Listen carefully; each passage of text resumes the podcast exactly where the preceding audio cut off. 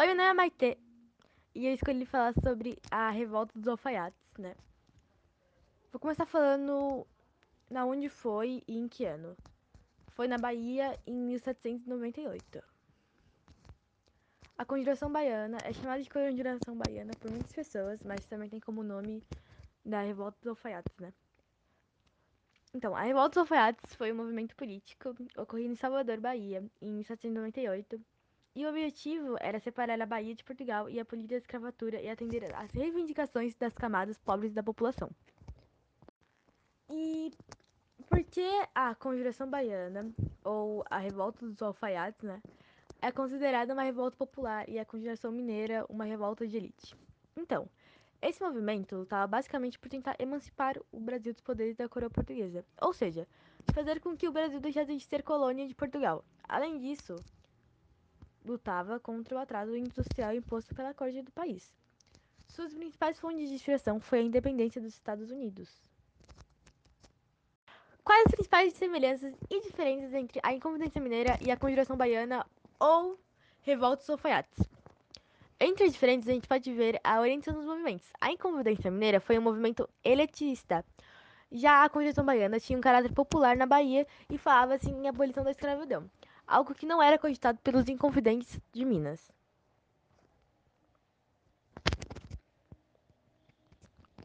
Quais as principais propostas vendidas pela Revolta dos Alfaiates? A instalação de uma república na Bahia, que não dependesse de Portugal, um governo igualitário, a liberdade de comércio, aumento de salário dos soldados e etc.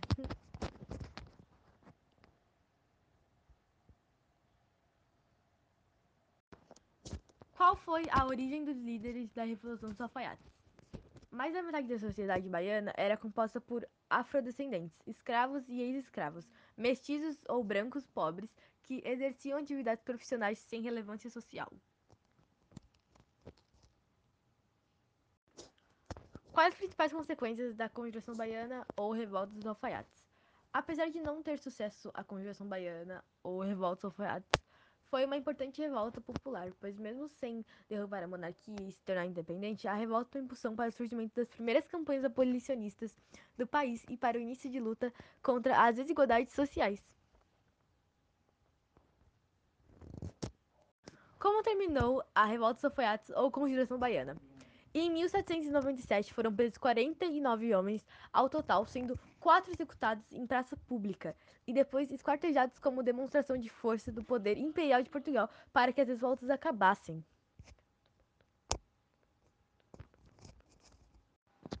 O que foi a Revolução dos Alfaiates ou Conjuração Baiana? Surgiu na Bahia em 1798 um movimento social com o nome A Revolta dos Alfaiates Conjuração Baiana ou Inconfidência Baiana que tinha como objetivo o rompimento dos laços coloniais em Portugal. Os participantes relevantes se inspiraram nos ideais de liberdade vindos da Europa, decorrentes da Revolução Francesa, e contaram com a participação da elite baiana, marcada com a figura do jornalista e médico Cipriano Barata e do padre Agostinho Gomes, que eram adeptos do pensamento francês e críticos ferrenhos do sistema colonial português em vigor. A aspiração pelos ideais libertários não veio só da elite. Os setores populares também desejavam condições melhor de vida e o fim do descanso e da situação extrema de miserabilidade que haviam tomado classe, as classes populares desde que a coroa foi transferida à sede do governo colonial para o Rio de Janeiro em 1763. A revolta foi liderada pelos alfaiates João de Deus e Manuel Faustino dos Santos e pelos soldados Lucas Dantas e Luiz Gonzaga. Teve início no dia 12 de agosto de 1798. Naquele dia, através de cartazes oficiados em Salvador, que continham a finalidade da revolta e a propostas pleiteadas pelo movimento. Os revoltosos esperavam a participação da população baiana, mas antes da população compreender o ocorrido, eles foram delatados e o governo controlou o movimento. No dia 25 de agosto do mesmo ano, todos os envolvidos da, na conspiração foram presos. Os soldados Lucas Dantas e Luiz Gonzaga e os alfaiates João de Deus e Manuel Faustino foram enforcados os pertences à elite, como Cipriano Barata, foram inocentados.